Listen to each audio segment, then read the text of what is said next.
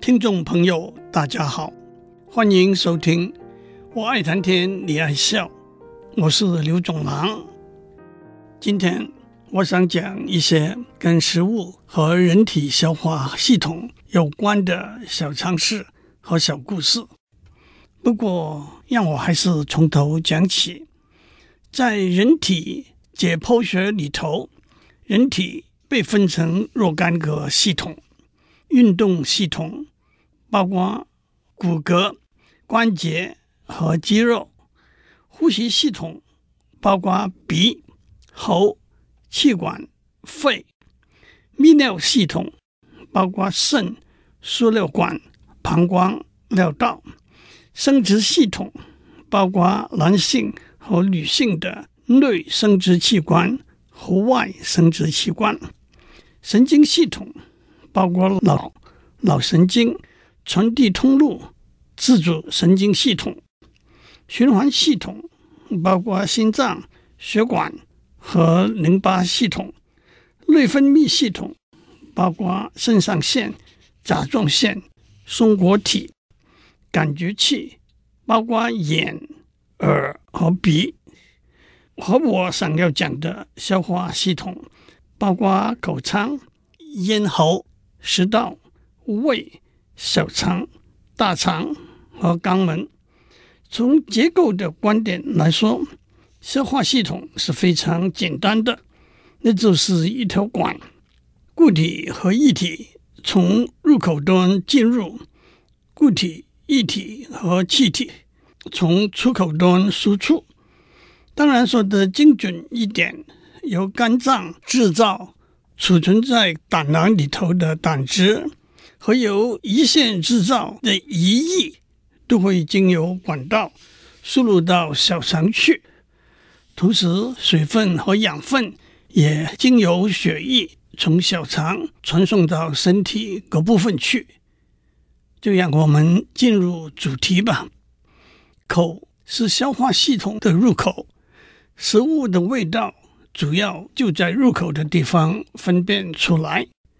首先，从食物科学和医学的观点，精准地说，食物的味道是脑神经对食物的反应，而脑神经的反应来自几种不同的生理上的刺激，那就是味觉、嗅觉和口感。讲到这里，有人又提出抗议：食是一种艺术。何必花时间和精神去谈食的科学呢？味道本来是主观的，哪能把味道客观的直化、量化呢？我也非常同意这个看法。不过，对许多人，包括我在内来说，食物的艺术性和主观性往往是只可意会，不可言传。如果我们多知道一点科学上，客观的资讯也可以帮助我们主观的从艺术上的观点来体会食物的味道。老汤们，就让我们开始吧。不过我还是得打一个岔。饕餮是中国传说中一种贪吃凶恶的野兽，现在用来形容极度好吃之人。不过饕餮这个词。演变成老饕这个词，苏东坡就有一首诗叫做《老饕赋》，描写各式各样的美食，令人垂涎。其中就有“盖巨物之妖美，以养吾之老饕”，意思就是收集网罗天下精美可口的食物，让我这个贪吃的老头来品尝吧。让我们先从味觉讲起。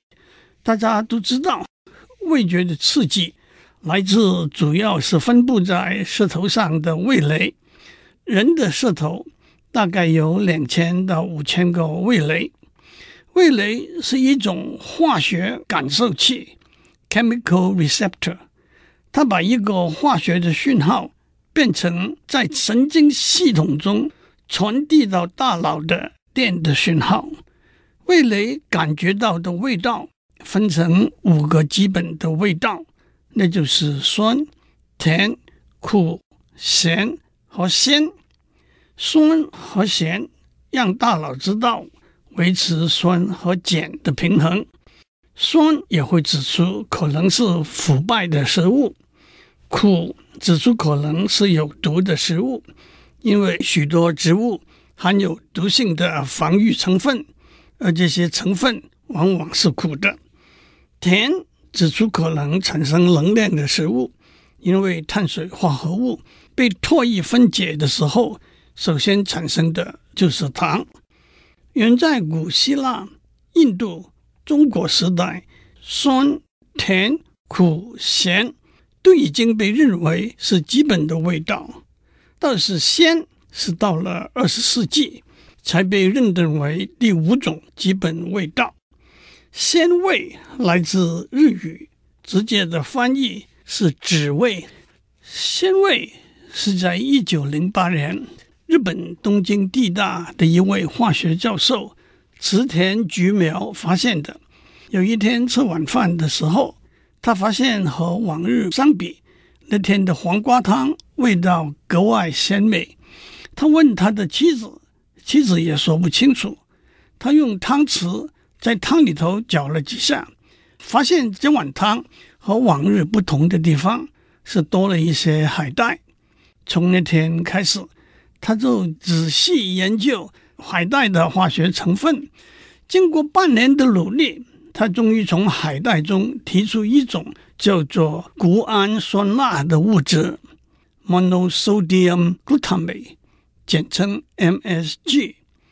把谷氨酸钠加入到食物里头，会让食物特别鲜美可口。池田教授把这种物质叫做味精。后来，他又发现用小麦和脱脂大豆做原料提出味精的方法。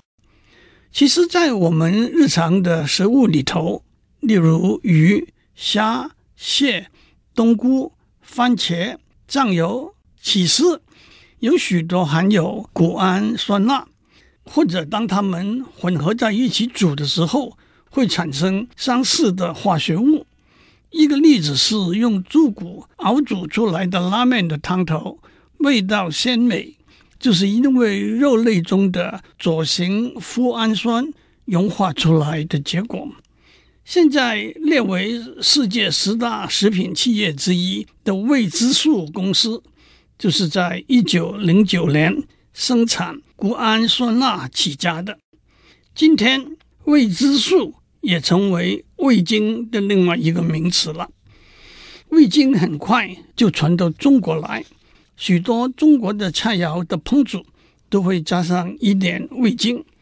几十年以前，我在美国读书的时候，也许那个时候的中国餐馆特别使用比较多的 MSG。许多美国朋友在中国餐馆用餐之后，会有胸痛、头痛、流汗、脸红。颈背麻木等反应，因此怀疑是 MSG 做的怪。这些症状也被称为中国餐厅症状 （Chinese Restaurant Symptoms）。不过后来医学上的实验认为这是一个误解。让我也做一个交代：为什么只有酸、甜、苦、咸和鲜是基本的味道呢？到底什么是基本的味道呢？首先，除了这五个味道，也有人加入辣、麻、油等等作为基本味道。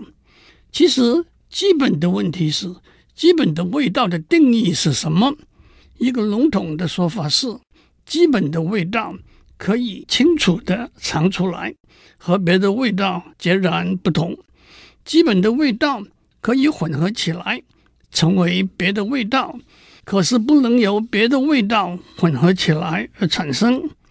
一个科学上比较精准的说法是，一个基本味道有它独特的化学结构，在味蕾上也有它独特的化学感受器或者神经途径。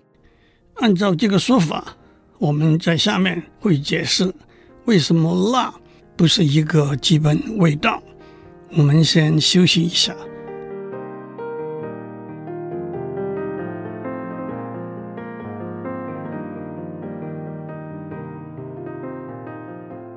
我们在上面讲到，食物的味道是脑神经对食物的反应，而脑神经的反应来自味觉、嗅觉和口感的刺激。我们已经讲过味觉，接下来就让我们讲嗅觉怎样影响食物的味道。人的鼻腔里头有五六百万个嗅觉感受器。Olfactory receptors，作为一个比较，猫大约有三千万个，狗有两亿三千万个。嗅觉感受器也是一种化学感受器，不同嗅味的分子会和不同的嗅觉感受器结合，把一个化学讯号转变成一个在神经系统中传递到大脑的电的讯号。我们问人的大脑能够分辨多少种不同的嗅味呢？这倒是大哉问，因为我们目前没有建立起来基本的嗅味这个观念。让我们做一个比较，我们已经讲过，味觉有五种基本的味道，人的听觉能够听到二十个赫兹到两万个赫兹的声音。我们可以说有两万个基本的纯音 （pure tone）。以钢琴为例，钢琴的第一个键的频率是二十七点五赫兹，第二个键的频率是二十九点一三五二赫兹。因此，有音乐训练的人可以分辨出相差只有两个赫兹的纯音。至于视觉，我们知道有红、蓝、绿三原色，那么人的眼睛能够分辨多少不同的颜色呢？估计是有低到十万，高到一千万种。虽然如此，科学家还是想要知道人类的大脑能够分辨出多少种不同的嗅味。一个比较为大家接受的数字，大约是一万种。二零零四年，医学和生物学的诺贝尔奖颁给了 Richard Axel 和 Linda Buck。他们的工作解释了我们的嗅觉系统如何分辨和记得大约一万种不同的嗅味。讲到食物的味道，专家都估计是嗅觉扮演远比味觉重要的角色。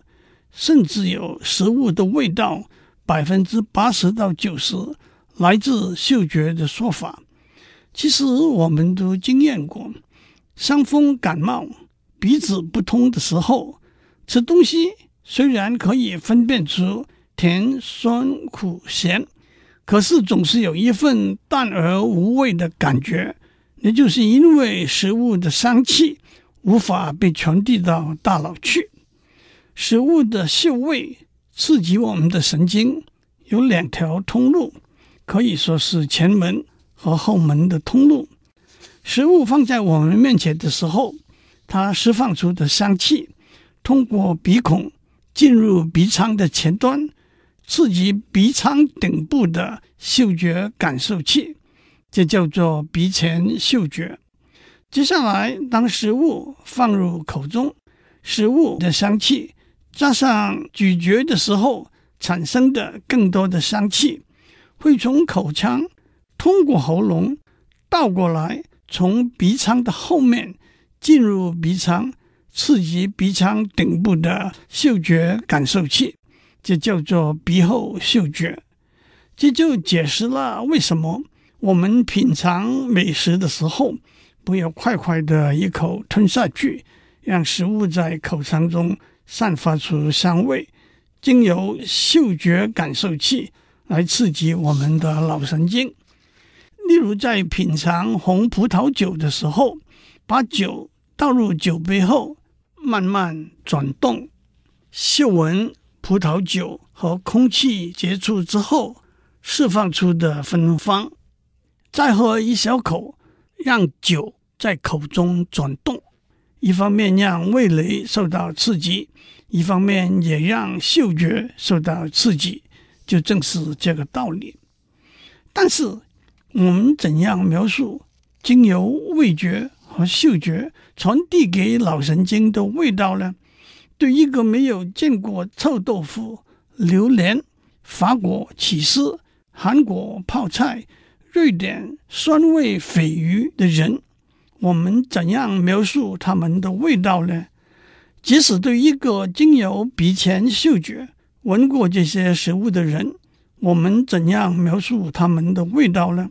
我们怎样说服一个老美，在闻过臭豆腐的臭气或者香气之后，臭豆腐很好吃呢？不过，对有些大家很喜欢，而且味道也很复杂而诱人的食物，例如葡萄酒、咖啡、啤酒、橄榄油，专家们倒为我们提供了一些分类的指引。这些分类往往有系统的排成一个轮子的形状，内环是粗分，外环是细分。就叫做香味轮 （aroma wheel）。让我找一个红葡萄酒的香味轮作为例子。红葡萄酒的香味包括花香味，那里头又包括紫罗兰、玫瑰；柑橘味，那里头又包括柠檬、橙、柚子；水果味，那里头又包括苹果、梨、桃、杏子。热带水果味，那里头又包括凤梨、芒果、荔枝；红色果味，那里头有包括蔓越莓、草莓、樱桃；黑色果味，那里头有包括橄榄、蓝莓；干果味，那里头有包括无花果；焦糖味，那里头有包括蜂蜜、巧克力、奶油；土壤味，那里头有包括尘土。香菇、化学味，那里头有包括硫磺、大蒜、石油。这个轮子倒真的把我也看得昏头了。我问专家们，真的品尝了红葡萄酒之后，能够用这些类别来描述它们吧？因此，我特别找了几瓶红葡萄酒和一些专家，使用这些语言对这些酒的评述。一九四五年的 Chateau Mouton Rothschild，那是一级酒庄的酒。一个专家说，这支酒呈现了迟收割的樱桃、薄荷、咖啡、黑莓、泥土。虽然有些 TCA，那是来自瓶塞的化学盒的味道，瑕不掩瑜。另外一个专家说，我闻到尤加利树。和松树的芬香，黑色的水果，亚洲的香料，后段相当复杂，有咖啡、薄荷和干葡萄的感觉。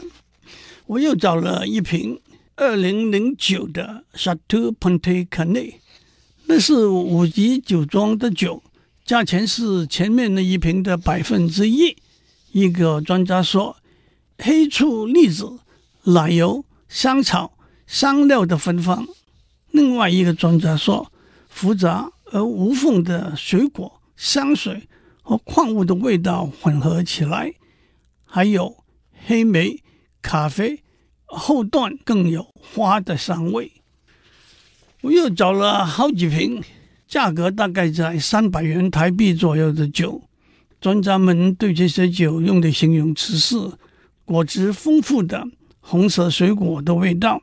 加上一些香料，最适合烤肉时喝用。果汁丰富，黑甘草、香料、成熟的黑莓的味道盈满口腔。果汁丰富的西瓜和覆盆子，明显的黑莓、莓和香料的味道。我看来看去，看不出这许多的描述有什么不同之处。今天我们就讲到这里。祝您有个充满了芬芳的一天，我们下周再见。